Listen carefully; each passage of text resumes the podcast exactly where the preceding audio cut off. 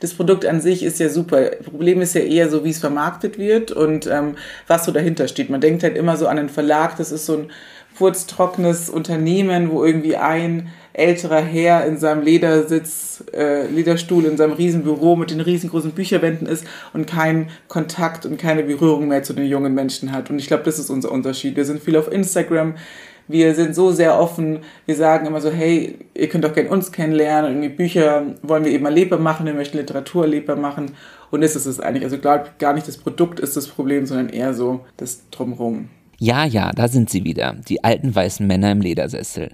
Sie sind ein Sinnbild geworden für konservative, hierarchische Strukturen, die sich gegen Veränderung sträuben. Für diese Podcast-Folge habe ich mit zwei jungen Frauen gesprochen, die nicht nur ein Unternehmen, sondern eine ganze Branche verändern wollen, die offenbar ziemlich eingestaubt ist. Hallo, ich bin Paul. Meine Arbeitswelt ist die von NGOs, sozialen Organisationen und Purpose-Unternehmen. Ich mag meine Arbeit und vor allem die Menschen, mit denen ich zu tun habe. Arbeit ist für mich mit vielen Chancen, aber auch oft mit hohen Erwartungen verbunden, mit Idealismus, Stress und Performance-Druck. In meinem Podcast frage ich Menschen aus meiner Arbeitswelt, wie sie mit diesen Erwartungen und manchmal auch Widersprüchen umgehen. Jessie, Lydia, Elena, Sarah und Laura. Die fünf haben sich in ihrem Studium kennengelernt und wollten irgendwas mit Büchern machen. Die meisten Verlage waren ihnen aber zu konservativ und deshalb haben sie einfach mal einen eigenen Buchverlag gegründet. Der heißt Untöchter und steht für Themen wie Diversität und Nachhaltigkeit und für AutorInnen mit Haltung. Mit allen fünf Töchtern gleichzeitig zu sprechen, das hätte mich und mein Technik-Equipment, um ehrlich zu sein, ziemlich überfordert. Aber immerhin zwei von ihnen habe ich interviewt. Nach unserem Gespräch habe ich das Gefühl, dass die Töchter wichtige Impulse in der Buchbranche setzen und sich einen Namen gemacht haben. Und dass es die fünf verdammt viel Zeit kostet, aber ihnen auch einige Energie gibt. Als erstes wollte ich von Jesse und Laura wissen, wie es so ist, ein Unternehmen mit Freundinnen zu gründen. Ja, also es ist schon so ein bisschen ein Traum, das stimmt schon. Also sagen ja viele so, ich möchte mit meinen Freundinnen mal groß werden und dann was gründen. Das ist schon so und das sagen auch viele, dass es irgendwie toll und beeindruckend ist, dass wir das so geschafft haben, immer noch zusammen zu bleiben im Freundeskreis. Ähm, es hat so angefangen, wie gesagt, wir haben uns im Studium kennengelernt, unser Masterstudiengang. Und da ging es so los, ja, was machen wir nach dem Studium? Wer hat Lust auf ein Volo? Ähm, wie viele Praktika haben wir schon gemacht? Und dann war so die, ja, wir haben, also wir haben in die Verlage schon reingeschaut und es gibt auch coole Verlage, aber ähm, haben jetzt nur Lust, noch irgendwie eineinhalb Jahre, zwei Jahre ein Volontariat zu machen, das irgendwie nicht so gut auch bezahlt ist und wo wir vielleicht auch nicht das umsetzen können, was wir unbedingt so wollen. Und dann haben wir uns öfter getroffen, auch mit einem oder anderen Wein zusammen getrunken und haben so gedacht, ja, irgendwie haben wir irgendwie die gleichen Ideen und die gleichen Visionen und ähm, wie wäre das eigentlich, wenn wir sagen würden, hey, wir versuchen es jetzt selber und versuchen selbst eben einen Verlag zu gründen. Und dann ist aus dieser kleinen Weinidee oder Schnapsidee quasi immer also größerer Ernst geworden und wir haben uns dann immer öfter getroffen und haben das ernster besprochen. Irgendwann haben wir gedacht, ja, wir wagen das jetzt. Also wir glauben, dass ähm, unsere Idee gut ist und dass ähm, ja, sich das lohnt und dass man das gut umsetzen kann. Und dann haben wir es gemacht und es ist jetzt ähm, Oktober 2019. Seitdem sind wir offiziell gegründet und ähm, seitdem machen wir das. Hätte da auch ein Sohn dabei sein können bei den Töchtern? Ja, hätte. Aber gab es keinen? Es gab keinen, richtig. Es gab keinen Studiengang, also wirklich, er war kein Mann. Mit ja, Nein, das ist nicht richtig. Es gab einen, der ist auf der Strecke verloren gegangen. Man kann sagen, der war halt irgendwann nicht mehr da. Ja. Mit welcher Motivation habt ihr Verlagswesen studiert oder Buch? Wie, wie heißt es? Buchwissenschaften, Verlagswesen? Klingt irgendwie ziemlich oldschool. Ja, dachte ich auch. Ich dachte auch, ähm, ich sitze da in meinem staubigen Zimmer irgendwie und lese vor mich alleine hin. Aber tatsächlich geht es im Studium selbst vielmehr um die wirtschaftlichen Faktoren eines Verlages, um das Marketing, die Werbung. Ähm, ja, und vor allem die große Frage in unserem Studium war vor allem, wie können wir wieder LeserInnen gewinnen? Weil äh, man festgestellt hat in einer Studie, dass ganz, ganz viele LeserInnen abgewandert sind wie kann man die wieder einfangen, beziehungsweise wie kann man wenigstens so viele LeserInnen halten, wie es gerade eben gibt. Und äh, das war im Grunde auch ein bisschen die Motivation, warum wir einen Verlag gegründet haben, weil wir gesagt haben, wir haben genug von diesem Jammern in der Branche. Wir wollen irgendwas machen, was Leute in unserem Alter auch gut finden. Und haben dann mit literarischen Veranstaltungen gestartet in München, äh, die auch ziemlich gut anliefen. Wir hatten dann schon bei der dritten Veranstaltung ähm, an die 100 Gäste und äh, waren da im Gemüseladen und dann im Boxstudio, ähm, wo dann auch ein Schauwettkampf stattfand. Ähm. Ich glaube, dass das Ding, was euch besonders macht, also vieles macht euch besonders, aber unter anderem, dass ihr ja ein ziemlich langweiliges Produkt, wenn man so will, oder was irgendwie ziemlich verstaubt war, jetzt cool gemacht habt. Äh, was ist das Rezept dafür? Also ich finde es gar nicht unbedingt so, dass ähm, Bücher uncool sind. Also das sehen vielleicht manche anders, aber das Produkt an sich ist ja super. Problem ist ja eher so, wie es vermarktet wird und ähm, was so dahinter steht. Man denkt halt immer so an einen Verlag, das ist so ein furztrockenes Unternehmen, wo irgendwie ein älterer Herr in seinem Ledersitz, äh, Lederstuhl in seinem Riesenbüro mit den riesengroßen Bücherwänden ist und keinen Kontakt und keine Berührung mehr zu den jungen Menschen hat. Und ich glaube, das ist unser Unterschied. Wir sind viel auf Instagram, wir sind so sehr offen, wir sagen immer so, hey, ihr könnt doch gerne uns kennenlernen, irgendwie Bücher wollen wir eben erlebbar machen, wir möchten Literatur erlebbar machen und das ist es eigentlich. Also glaube gar nicht das Produkt ist das Problem, sondern eher so das Drumherum. Mhm. Ich befürchte, es gibt immer noch die Männer, die alleine ja. in ihrem Ledersitz sitzen. Ja. Habt ihr Verlage mal von innen kennengelernt? Ja. Ja, klar. Und sind es alte Männer in Ledersitzen? Ganz oben schon, ja. Mhm.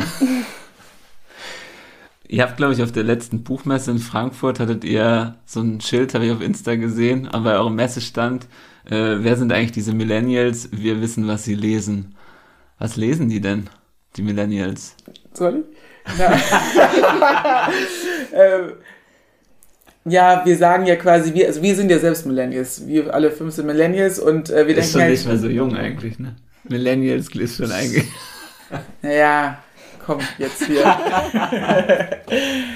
nee, genau. Also wir sagen ja, wir sind, also wir sind ja selbst Millennials, deswegen glaube ich, wissen wir auch, oder glauben wir zu wissen, äh, was die Millennials lesen, weil wir eben selbst näher dran sind. Also ich denke halt so, wenn da eine Programmrunde ist, wo U50, äh, Ü50 ist ähm, und dann sagt, das liest die Zielgruppe 20 bis 30, dann muss man sich halt fragen, wie das ist. Also wenn die gar nicht divers zusammengesetzt ist, irgendwie dem Alter gar nicht entspricht, also wie wollen die denn wissen, was wir lesen, was unsere Themen sind? Wir sind selbst drin, wir sind super viel im Internet unterwegs ähm, und ich glaube schon, dass wir ganz gut einschätzen können, irgendwie so, was die Zielgruppe gerne hat oder welche Themen irgendwie interessant sein könnten, weil wir eben selbst die Zielgruppe sind.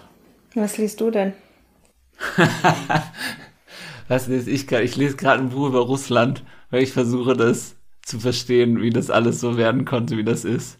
Ähm, wurde mir in der Süddeutschen empfohlen. War so eine Sammlung an fünf Literaturtipps über Russland, um Russland zu verstehen. Ich verstehe es leider nicht. Aber das ist eigentlich genau das, was wir machen. Wir versuchen Themen aufzugreifen, die unsere Altersgruppe interessieren, die wir eh irgendwie abends diskutieren und genau das sind die Themen, die wir in unseren Büchern auch behandeln. Was sind denn das für Bücher, die ihr bisher veröffentlicht habt? Es sind, glaube ich, gar nicht so viele, oder? Also es ist relativ überschaubar, aber sie sehen hammergeil aus. Also das denke ich mir immer, wenn ich das bei euch sehe.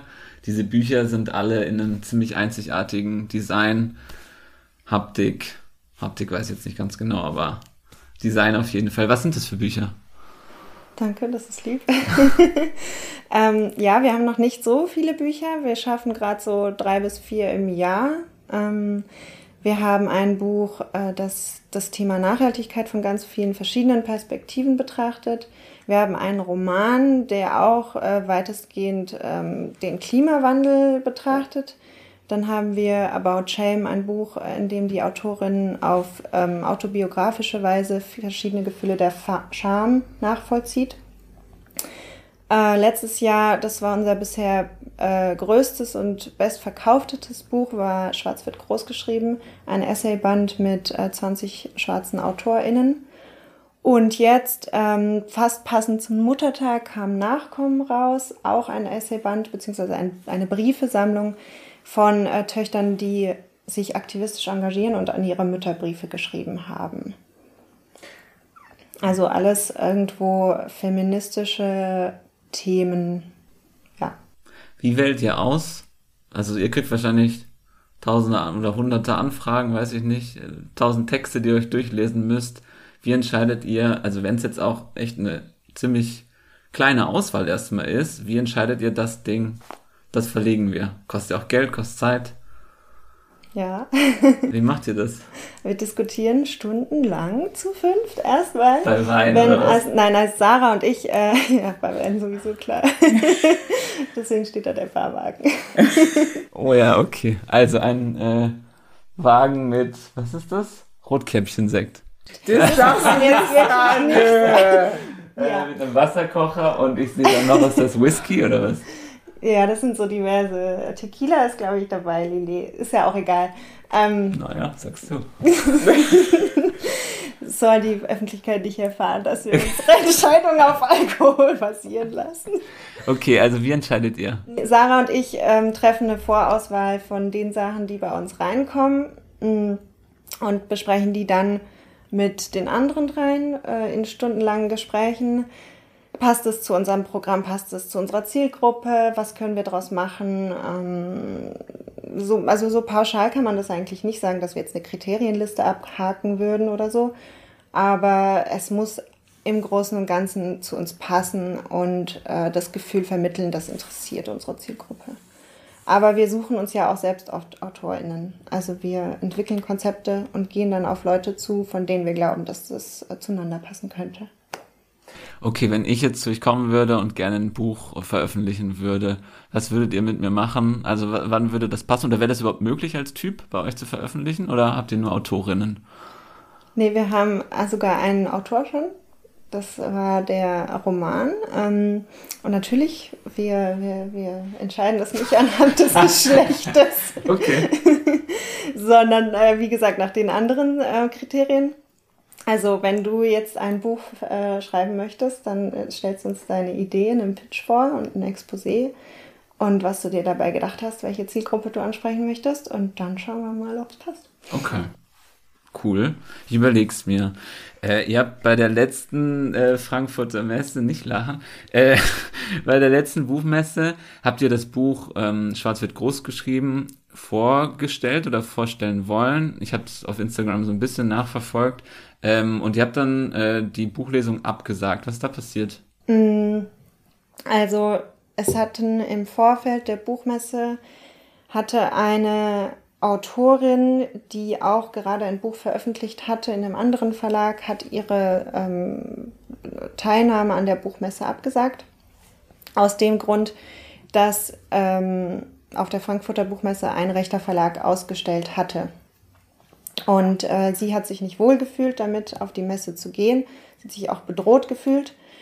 Und äh, das hat eine Welle ausgelöst innerhalb der schwarzen Community, ähm, wo ganz, ganz viele Menschen dann gesagt haben, sie möchten auch nicht mehr zur Buchmesse kommen. Und das war natürlich dann bei uns eben mit unserem Buch auch ein Thema.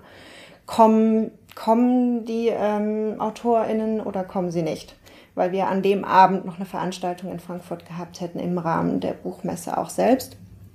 Und äh, gemeinsam haben wir dann mit der Herausgeberin und den AutorInnen, die aufgetreten wären, entschieden, dass sie nicht kommen werden. Das war ähm, am Ende, vermute ich, auch die richtige Entscheidung. Aber es war natürlich ein Abwägen. Also wir wollten dieses Buch promoten, aber wir wollten natürlich auch niemanden in Gefahr bringen. Ist es ein Thema, rechte Verlage? Gibt es da viele? Ist das im Kommen? Naja, es gibt, es, es gab schon immer welche, die haben sich, also die halten sich seit 100 Jahren. Es gibt halt einen ziemlich großen, ähm, in dem so alle großen Verschwörungstheoretiker, Rechtsextreme, Rechtsradikale eigentlich verlegen.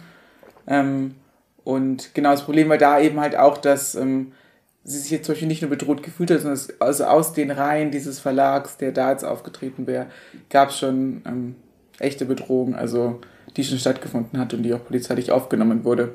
Sie hat gemeint, sie möchte nicht auf einer Messe sein, eben wo Menschen sind, die sie persönlich oder ihre Familie bedrohen. Krass. Ja. Und das Problem ist halt immer, also wie weit geht quasi Meinungs äh, Meinungsfreiheit und das, ist die Debatte jetzt ziemlich groß geworden auf der Frankfurter Buchmesse und da gab es dann so zwei Lager und wir haben uns ja ganz klar für die eine positioniert, dass äh, ja Meinungsfreiheit Freiheit ist sehr wichtig, aber Meinung hört da auf, wo sie andere einschränkt und verletzt und bedroht und dergleichen, dann ist das auch keine Meinungsfreiheit mehr, sondern rechtes Verschwörungstum oder rechtsradikale Äußerungen und dergleichen.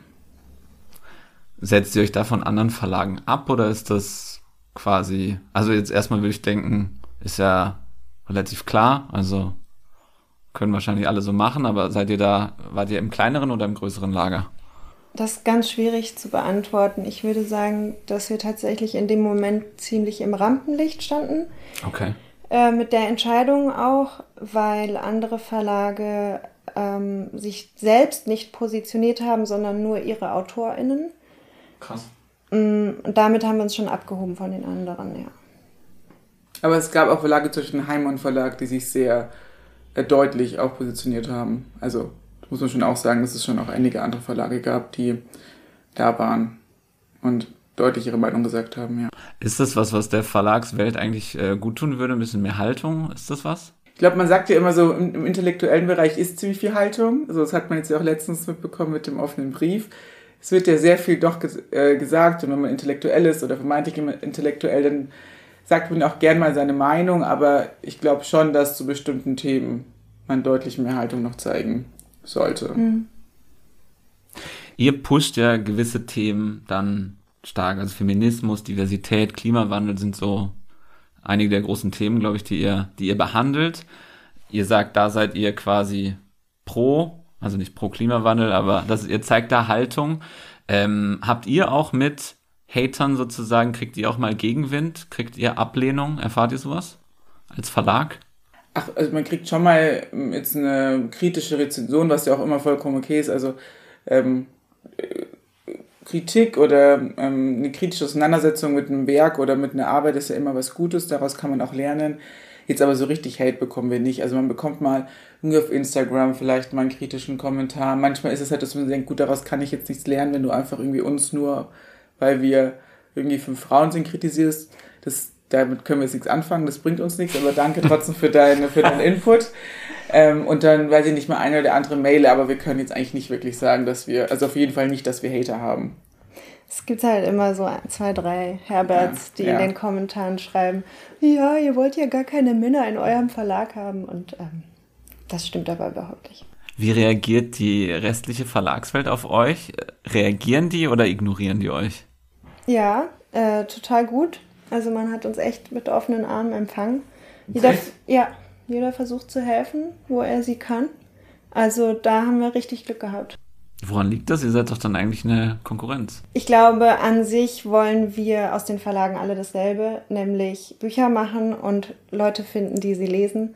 Und ich glaube, deswegen ziehen wir doch irgendwo alle an einem Strang. Also als ich, keine Ahnung, äh, so 20 war, dachte ich, in fünf Jahren lesen alle auf so einem, keine Ahnung, so einem Produkt halt, was man da auf so einem Screen. Ähm, E-Reader, genau so heißt es. Ähm, aber ist nicht so, ne? Nee, der Marktanteil ist sehr klein. Ich glaube, wir sind gerade bei 5%. Ich glaube, ein bisschen höher, aber er stagniert halt seit, äh, seit Jahren. Also es war ja so, am Anfang ist er halt von 0 auf 3% hochgestiegen. Ich glaube, er ist sogar bei 10% oder so, glaube ich. Okay. Aber ähm, er ist halt dann schnell hoch und dann wurde natürlich prognostiziert, im Jahr 2015 lesen irgendwie 60% der Menschen nur noch äh, auf einem E-Reader und es ist halt nicht passiert. Und jetzt hat sich das so auf einem ja, okay Niveau eingepegelt und da bleibt es aber jetzt auch. Also es, es wird nicht mehr mehr, weil doch die, der Großteil der LeserInnen halt immer noch sagt, ich möchte gerne das haptische Buch haben. Und ähm, genau, und deswegen ist das jetzt eigentlich keine Bedrohung, so wie das vielleicht mal vor, weiß ich nicht, zehn Jahren aufgenommen wurde. Wenn man uns mal so beobachtet, also die Elena, die streichelt ihre Ja. Bücher immer. Es ist einfach ein schönes Gefühl, dieses Produkt in der Hand zu haben. Man riecht rein, man blättert durch. Das ist schon was Besonderes. Aber weißt du noch darüber hinaus, warum das so ist? Also warum diese gedruckten Bücher? Also weil alles andere ist digital. Ich glaube, das ist es genau, weil Lesen ist dann eben doch nochmal ein anderer Medienkonsum als alle andere. Also während man, wenn du jetzt einen Podcast, Podcast hörst oder Musik oder ob du jetzt eine Serie schaust oder streamst, alles wird irgendwie einfach so aufgesogen und das plätschert so in dich rein, während Lesen ja noch so eine aktive Sache ist. Und ich glaube, jeder, der liest, der kann da so kurz irgendwie diesem ganzen Lärm und dem Trubel so ein bisschen entfliehen. Man hat keine hektischen Bilder, keine lauten Töne, sondern kann sich auf sich und seinen Text konzentrieren. Und dann ist es eben doch sehr angenehm, wenn wir die, weiß ich nicht, teilweise eine Bildschirmzeit von über 10 Stunden pro Tag haben, mal dann doch für eine halbe Stunde oder Stunde am Tag einfach nur auf Papier schauen. Das bewegt sich nicht, das ist ruhig, das fühlt sich gut an, das gibt einem ein gutes Gefühl und erdet vielleicht mal wieder so ein bisschen. Ist es nicht auch ein bisschen Posen, so dass man mit Büchern Also so ein bisschen zeigt, ihr habt das Gefühl, viele wollen es auch gerne in ihrem Zimmer, in ihrem Hipsterzimmer stehen haben, mit so einer schönen Hängepflanze daneben und dann auf Insta posten können. Ja, ich habe dann auch noch so schöne Bücher, die hier stehen. Total. Also ich glaube, so ist es ja. Also es geben inzwischen ja auch viele zu, dass sie einfach Bücher kaufen, damit die im Regal steht und der Großteil gar nicht gelesen wurde. Ähm, natürlich ist es schön, wenn alle Bücher gelesen werden, ist aber auch schön, wenn sie gekauft werden müssen, natürlich aus wirtschaftlicher Sicht für uns jetzt sagen. Nee, aber natürlich, wir sagen auch, also uns sind ja die Cover sehr wichtig und wir haben jetzt eher außer, außergewöhnlichere Cover und wir sagen natürlich auch, ähm, das ist, wie ist es, wenn die Person es in der U-Bahn liest und sehen das andere und so, das ist natürlich super wichtig. Und ähm, ja, man kann heutzutage, also nicht, versucht man ja alles nach außen zu tragen, Kleidung trägt man, um was auszudrücken, jedes Accessoire drückt irgendwie was aus. Und genauso ist es mit Büchern. Ich habe da eine kleine Anekdote zu dem Thema.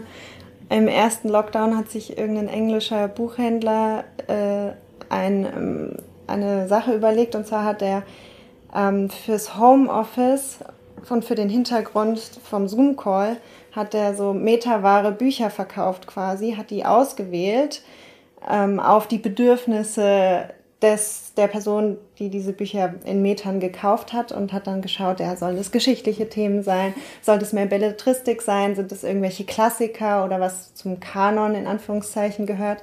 Hat dann einfach diese Bücher zusammengestellt und im Meter verkauft, damit man sich die in den Hintergrund stellen kann beim Zoom-Call. Krass. Das fand ich ziemlich lustig. Aber eine super Geschäftsidee, also das hat sich bestimmt gelohnt im Lockdown. Ja, er konnte ja keine Bücher mehr verkaufen, ja. so im Geschäft, von daher verkauft man heute Bücher so mit einem krassen, guten Design, hochwertig produziert? Sind das so Elemente, die die Buchbranche revolutionieren oder nachhaltig irgendwie machen? Ich glaube, dass es sich immer mehr dahin bewegt, ähm, weil die KäuferInnen, die werden wahrscheinlich auch KäuferInnen bleiben und die erwarten das von diesem Produkt, dass es hochwertig ist. Ich würde nochmal gerne aufs Marketing zu sprechen kommen. Ihr, ihr habt also sorry, dass ich es nochmal sage, aber ihr habt ja wirklich nicht viele Bücher produziert, aber ihr seid eine krasse Marke. Ich glaube, du machst vor allem Social Media und so, ne, Jesse? Ähm, wie würdest du sagen, macht man sowas? Ich glaube, wir sind da, wir haben da schon Glück. Also so wer wir sind. Also wir, wir, wir selbst halt, wir fünf. Ähm. also nein, das hört sich, das hört sich, nein, so na ja, genau. Also nein, nein, nein, Quatsch. Nee, nee. Aber es ist, also man muss natürlich auch ehrlich sagen, so, wie, also, so kommen auch viele auf uns zu. Es ist gar nicht so, dass wir so wunderschön sind, aber ich meine halt einfach, wir sind halt fünf junge Frauen. Das ist schon mal selten in der Branche. Das ist ja. schon was anderes, wie wenn da jetzt irgendwie drei Herren mittleren Alters auftreten würden in, in grauen Anzügen.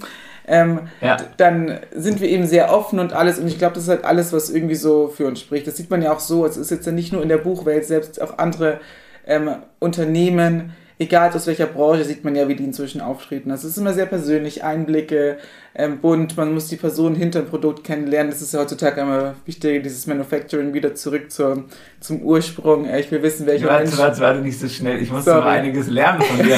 nee, also was jetzt Manufacturing zurück ja, zum Ursprung? Genau, das halt, du wirst halt heutzutage wieder wissen, wer deine Seife gemacht hat, quasi so. Das, dieses... Ähm, Masse ist nicht mehr cool, sondern wieder so ein bisschen zurück. Und das heißt eben auch, du möchtest wissen, wer hinter dem Unternehmen steht, weil es ist irgendwie was anderes, wie wenn ich jetzt bei einem Unternehmen kaufe, wo, weiß ich nicht, 10.000 Leute angestellt sind, du kennst niemanden mehr, alles ist irgendwie so eine graue Masse oder du hast halt da wenig Leute hinterstehen, du weißt, in welcher, in welcher, zum Beispiel bei uns jetzt in welchem, in welcher Druckerei gedruckt wird, da stehen die Kühe auf der Wiese, du kennt, man kennt uns alle, man kann uns einfach auf Insta anschreiben, das spricht schon so ein bisschen dafür. Es ist einfach einfacher, dann irgendwie so eine Verbindung mit, dem, mit der Marke herzustellen. Ist Insta euer wichtigster Marketingkanal? Schon, ja. Weil halt auch unsere Zielgruppe auf Insta sich bewegt. Und Twitter ist einfach zu schwer zum Bespielen. Warum? Na, Twitter basiert ja erstmal nur auf Text. Ähm, und also wir sind jetzt ja kein Comedy-Format oder dergleichen, dass wir jetzt da jeden Tag irgendwie witzige Sprüche raushauen würden. Und es ist halt dann schwer zu bespielen. Du kannst sagen, natürlich, ich mache jetzt Teil nur Zitate aus den Büchern, aber eigentlich funktioniert ja Twitter durch Meinungsbildung. Und wir sind jetzt alle keine JournalistInnen oder keine AutorInnen, die jetzt sagen, wir haben jetzt irgendwie Zeit noch oder die Kapazität neben unserer Arbeit jeden Tag irgendwie Twitter-Content zu produzieren. Und deswegen ist es als Unternehmen immer gar nicht so einfach, das zu bespielen. Und Instagram bietet halt sich an. Man hat schöne Produkte, man kann einfach mal kurz in die Kamera sprechen. Das ist einfach, man hat viel mehr Austausch jetzt mit ähm, dem Publikum oder den, ja, den Followern. Machst du jeden Tag dann Insta? Also ich bin jeden Tag auf Instagram, weil es gibt jeden Tag DMs, die zu beantworten sind und dergleichen. Echt? Ihr kriegt da, was kriegt ihr dann da für DMs? Naja, Reposts, Fragen, sehr viele Menschen, die fragen, wie ist es, wenn ich ähm, bei euch Autorin sein möchte, was braucht es dafür? Okay, die Frage war jetzt nicht neu von mir. nee, nee. war es gefragt. Nee, genau. Oder einfach um, sagen Leute, schreiben uns Leute, wie schön sie Bücher fanden oder dass sie es gelesen haben oder dergleichen. Also es ist ganz unterschiedlich und ähm, Posts kommen nicht jeden Tag, ähm, aber mindestens einmal die Woche. Es kommt auch immer darauf an, jetzt gerade kann man fast jeden Tag posten, weil halt gerade ein neues Buch rausgekommen ist, sind immer unterschiedliche Phasen und Stories auch immer ganz unterschiedlich, aber die kommen eigentlich schon mindestens eigentlich alle zwei Tage kommt schon eine Story. Okay, machst du auch so Statistik-Tracking, also evaluierst du das, wie, wie das alles so ankommt, oder? Es macht Instagram jetzt zum Glück automatisch, sobald du einen Business-Account hast. Ach so. Danke. ähm, Genau, ähm, und da wird dir halt raus, äh, ähm, das zeigt dir halt sofort an, wie viele Leute von welchem Post auf die Website gekommen sind, ähm, ja, wo die Ratio gestiegen ist, wo vielleicht was runtergegangen ist, dann kann man denken, okay, vielleicht waren heute zu viele Stories oder, ah, da hätte es nochmal irgendwie ein paar mehr haben können, weil die Click-Ratio ziemlich gut war. Ja, so Sachen. Aber dafür sind wir jetzt auch nicht groß genug. Also ich meine, wir, wir haben jetzt die 4000 geknackt und das freut uns wirklich, weil das ist auch für die Buchbranche wirklich gut. Dafür, dass wir ein kleiner Verlag sind, sind es wirklich äh, äh, viele FollowerInnen, aber ähm, wir sind jetzt ja kein Riesenkanal. Also es ist jetzt nicht wie, weiß ich nicht, eine Influencerin mit 100 bis einer Million, äh, 100.000 bis einer Million FollowerInnen, die da alles rausziehen kann, weil sie dadurch halt auch Werbung schaltet und dergleichen. Das machen wir ja nicht. Deswegen so wichtig sind die Insights jetzt für uns auch nicht. Okay. Äh, beratet ihr, was das angeht, auch vielleicht, also kommen andere Verlage auf euch zu und sagen, könntet ihr uns mal hier Coaching geben? Nee. Ja, nicht. Also ich frage jetzt auch, ich bin auch relativ hilflos da und also da kann man ja einiges lernen. Machen das andere Verlage nicht? Nee. Kam nicht vor. Nee. Vielleicht okay. schauen sie sich so Vielleicht ist das Ego zu groß von den alten Männern im Ledersessel. Ach, ich, ich, ich glaube jetzt gar nicht mal so. Ich meine, es ist auch, ganz unterschiedlich. Also ich meine, ein großer Verlag, wo halt im Halbjahr irgendwie 30, 40 Bücher rauskommen. Das heißt, im Jahr irgendwie, weiß ich nicht, 50 bis 100, dann ist es ja noch ganz was anderes. Da, da könnte die, also der Verlag könnte ja quasi von der jeden Tag, also fast jeden Tag, irgendwie jeden dritten Tag äh, ein Buch posten. Also da ist natürlich ein ganz anderer, liegt ja eine ganz andere Idee dahinter. Die haben ries, also die haben Marketing-Teams, PR-Teams, wo mehrere Menschen dahinter sind. Deswegen ist es doch immer so was ganz Persönliches, ähm, wie man das umsetzt. Wie macht ihr sonst Marketing neben Insta? Ja, es gibt ja das Klassische, wie du ja schon meintest, dass du das Buch jetzt liest, weil es in der SZ also im Beitrag gesehen hast. Das ist natürlich immer cool. Wir hatten jetzt gerade auch, ähm, jetzt Nachkommen, wurden drei Briefe in der Vogue abgedruckt und zwei, glaube ich, in der Zeit. Mhm. So ist es natürlich immer toll. Also man will immer in diese klassischen Tageszeitungen oder großen Zeitschriften. Das ist immer so ein bisschen eine Ehre. Und ähm, ja, sonst ja, ich glaube eigentlich so Zeitsch Zeitschriftenmarkt ist schon irgendwie der größte. Hin und wieder haben wir eine Anzeige in unseren Branchenzeitschriften, aber da habe ich nicht den Eindruck, als würde es so viel bringen. Man kann es aber auch jetzt nicht richtig nachvollziehen. Ja. Ja, man muss ja auch immer sagen, wir haben ja zwei Zielgruppen. Also wir haben einmal die Buchhandlungen, die müssen wir überzeugen, dass sie unsere Bücher einkaufen. Und dann haben wir nochmal die ganz andere Zielgruppe, das ist ja der Endkunde, die Endkundin, dieses Buch verkaufen. Deswegen, diese Branchenzeitschriften sind ja eher eigentlich für den Handel. Mhm. Und dann sowas wie jetzt die, äh, ähm, die Zeit oder die Vogues natürlich für die EndkonsumentInnen, die dann sagen, ich habe Lust auf das Buch, gehen in die Buchhandlung und dadurch kauft die Buchhandlung natürlich ein, wenn da jemand hingeht und sagt, ich möchte das Buch haben, sofern die Buchhandlung das Buch noch nicht vorrätig hat. Wisst ihr, in wie vielen Buchhandlungen ihr auslegt? Ja. Sagt ihr das auch? Hier jetzt im Podcast? Nee, nee. ist Geheimnis, was ist Geheimnis? Also ich weiß, ich, also ich würde das gar nicht auswendig wissen. Also ich krieg, wir kriegen halt monatlichen, äh, monatliche äh, Liste von der Auslieferung, wo das drinsteht, welches Buch in welcher Buchhandlung ist. Aber das kann ich dir jetzt auch nicht sagen. Seid ihr zufrieden damit? Jein. es kann immer noch mehr gehen. Ja. Was ist eine Buchparty? Das steht bei euch auf Insta. So. Was ist eine Buchparty? Das macht ihr doch, oder? Das wird auch nicht Nee, ich bin auch beim Thema Marketing. Was ist eine Buchparty? Ähm, ja, wir laden Leute ein und dann ähm, lesen die AutorInnen. Es gibt was zu trinken, was zu essen. Äh, jetzt letzten Sonntag hatten wir zu Nachkommen eine Buchparty in Kooperation mit dem Salon F. Das sind, äh, ist ein frauengeführtes Coworking Space für Frauen. Und äh, da ist dann noch eine Tänzerin aufgetreten. Wir haben Musikacts, also ne, ganz normal halt. Ist es normal? Also machen das auch alle anderen Verlage? Buchpartys sind, war ich einfach noch nie. Ich glaube, das kommt, also eigentlich ist ja die Buchparty immer nur die erste bei Die uns. Release-Party. Genau. Aber es ist, es ist bei die, also junge, junge Verlage, die, die jetzt ein ähm, großes junges Publikum haben, die machen das auf jeden Fall auch. Das kommt schon immer mehr, dass es irgendwie coole Sachen gibt.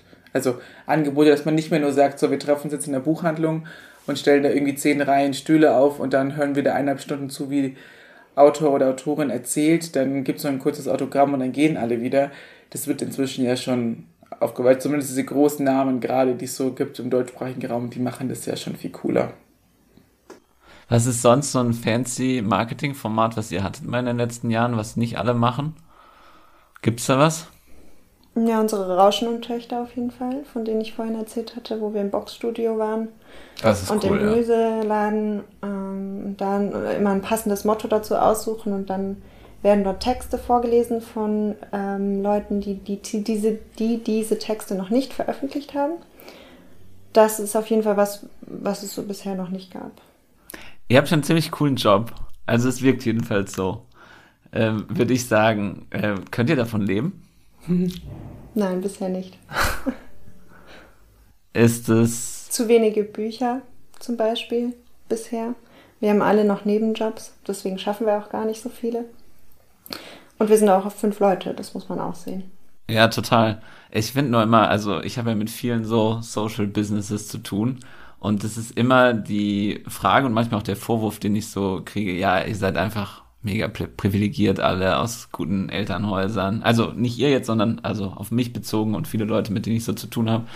Ähm, Im Impact Hub zum Beispiel sitzen auch viele, die einfach, ja, die sich um Geld wahrscheinlich in ihrer Kindheit keine großen Sorgen machen mussten. Äh, und deshalb machen die das. Was sagt ihr dazu? Ich finde, es ist schon, man muss schon sagen, es ist ein berechtigter Vorwurf, das können wir jetzt auch nicht so von uns weisen. Also wir haben schon auch Glück, wir konnten das auch alle machen, weil wir im Studium jetzt nicht noch wie andere vielleicht 30 Stunden nebenher arbeiten mussten oder dergleichen.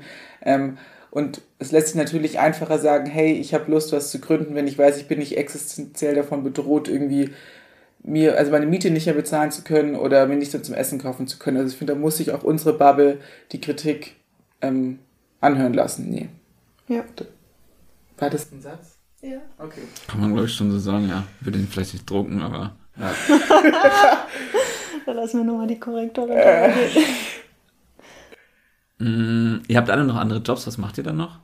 Ja, also ich sage immer 50% der andere Job und 200% und Töchter. Super, Ausbeutung. Ja, es ist halt auch, also ich finde halt auch, natürlich ist es, ist es schon manchmal irgendwie krass, man ist ausgelaugt und so, aber also es ist halt, es hört sich auch nicht schön an, ich mag den Spruch auch nicht, aber es ist halt schon selbstständig, ist halt selbst und ständig. So, du kannst halt nicht einfach sagen, wenn ich hier so angestellt bin, fahre ich jetzt zwei Wochen Urlaub, sag, tschüss, ist mir jetzt egal, was ihr die zwei Wochen macht, äh, ich komme dann wieder zurück und fange dann genau wieder an. Das ist bei uns halt schwierig. Wir versuchen es inzwischen auch mal, dass wir sagen, hey, ich brauche mal ein paar Tage wirklich Pause, ich mache irgendwie mein Handy aus oder ich mache die Benachrichtigungen aus, aber sonst ist es halt nicht so. Also selbst irgendwie, weiß ich nicht, abends beim Abendessen, wenn da was reinkommt, schaut man oder am Wochenende arbeitet man. Das ist halt, ähm, glaube ich, so. Das sind wir jetzt nicht die Einzigen und das ist äh, viel so in der Branche und wir haben es uns ja auch ausgesucht, muss man sagen. Also man weiß ja auch, worauf man sich einlässt, so ein bisschen. Deswegen ist es nicht gut, aber wir sind jetzt ja nicht irgendwie dazu gezwungen worden. Würdet ihr sagen, Arbeit muss Spaß machen? Ja, Ja. Definitiv. Aber man muss es sich auch leisten können, einen Job zu haben, der Spaß macht, oder? Total. Ja. Das ist, das, das ist wirklich so. Was, was macht euch am meisten Spaß? Mm, Die Buchpartys zum Beispiel.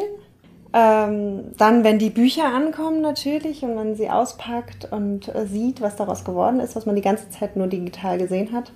Das ist sowieso der schönste Moment. Und ja, ja, unsere Zusammenarbeit. Also wenn wir hier zu fünft im Büro sind, was nicht jeden Tag vorkommt, das ist einfach immer total schön.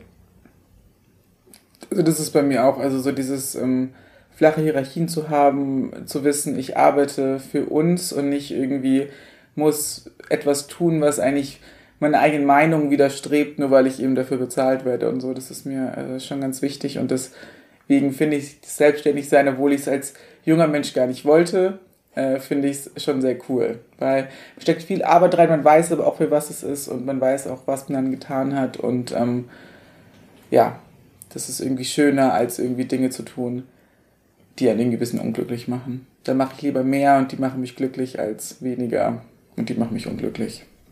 Und jetzt mit fünf oder mit vier Freundinnen zu fünft ein, Unternehmen gründen, würdet ihr das empfehlen? Streitet man da nicht? Gehen die Freundschaften nicht auch mal, also ist es nicht ein Risiko, dass die kaputt gehen? Ich glaube, das Risiko besteht immer, aber man muss sich auch eben die Zeit nehmen, nicht nur über die Arbeit zusammen zu sein, sondern auch dann zusätzlich noch nur als Freundin oder als Freunde. Das richten wir uns immer ganz, ganz viel ein, dass wir uns auch unter der Woche so treffen, ohne über und Töchter zu sprechen. Und natürlich kommt es dann auch vor, dass wir trotzdem irgendwie mal über die Arbeit, also dann auch während irgendwie normalen Treffen über die Arbeit sprechen. Aber es ist auf jeden Fall so, dass wir jetzt nicht sagen, so, wir gehen aus dem Büro raus und dann macht jeder sein Zeug. Also dieses klassische Freunde, FreundInnen haben gegründet und nach zwei Jahren irgendwie haben sie die private Telefonnummer nicht mehr. So ist es bei uns nicht. Okay. Äh, letzte Frage. Was sind die großen Trends in der Buchbranche gerade? Oh wow. Ähm, was sind die großen Trends? Diversität. Hm. Endlich. Ah, dann seid ihr ja drin jetzt. Im Big Business. Ja. Ähm, Schwierig. Sie sind fürs Programm zuständig. okay, okay, war die vorletzte Frage. Äh, und Töchter in zehn Jahren, wo, wo steht ihr da? Irgendeine Vision oder auch eine blöde Frage zum Schluss? Habt ihr da, gibt es irgendwas, was ihr euch vornimmt, so für die nächsten, also ja, also wir wollen unsere Bücher eigentlich nochmal auf, auf noch mehr Ebenen quasi erfahrbar machen oder die Literatur an sich. Es geht ja nicht nur immer um unsere Bücher, sondern um die LeserInnen. Und wir versuchen eigentlich immer noch mehr Räume zu schaffen, an denen man sowas erfahren kann. Und das ist so grob die Idee für die nächsten Jahre. Wie das dann genau aussehen wird, das müssen wir selbst noch schauen. Geil, ich freue mich drauf. Boah, ich hätte eben bei der Lust auf Arbeit Frage einfach aufhören sollen. Jetzt habe ich zwei langweilige zum Schluss gestellt. Aber okay, ja, vielen Dank. Danke dir. Danke. So, das war Paul Frag mit Laura und Jessie. Zum Schluss noch einmal zurück zur Ausgangsfrage. Wie bringt man denn nun Bewegung in eine konservative Branche? Die zwei haben einige Antworten gegeben, wie ich finde. Dazu gehört, hochwertige, nachhaltige Produkte in die Welt bringen, die diese Welt auch braucht politisch Haltung zeigen, wie beim Auftritt auf der Frankfurter Buchmesse, eine Marke aufbauen mit Persönlichkeiten und auch mal zeigen, wer diese Persönlichkeiten sind. Nicht anonym, sondern ansprechbar sein für KundInnen, zum Beispiel über Instagram, wie es Jesse beschrieben hat. Flache Hierarchien setzen, auf Diversität achten und neue Formate schaffen, wie die Lesung im Boxstudio. Das ist doch schon mal einiges. Ich bin jedenfalls zufrieden und mach's mir jetzt erstmal in meinem Ledersessel gemütlich. Wenn du Bock auf die Bücher von und Töchter hast, schau doch mal auf ihrer Website vorbei. Der Link ist wie immer in den Show Notes. Und dass ich Fan ihres Instagram-Profils bin, war ja kaum zu überhören. Also dann, bis bald.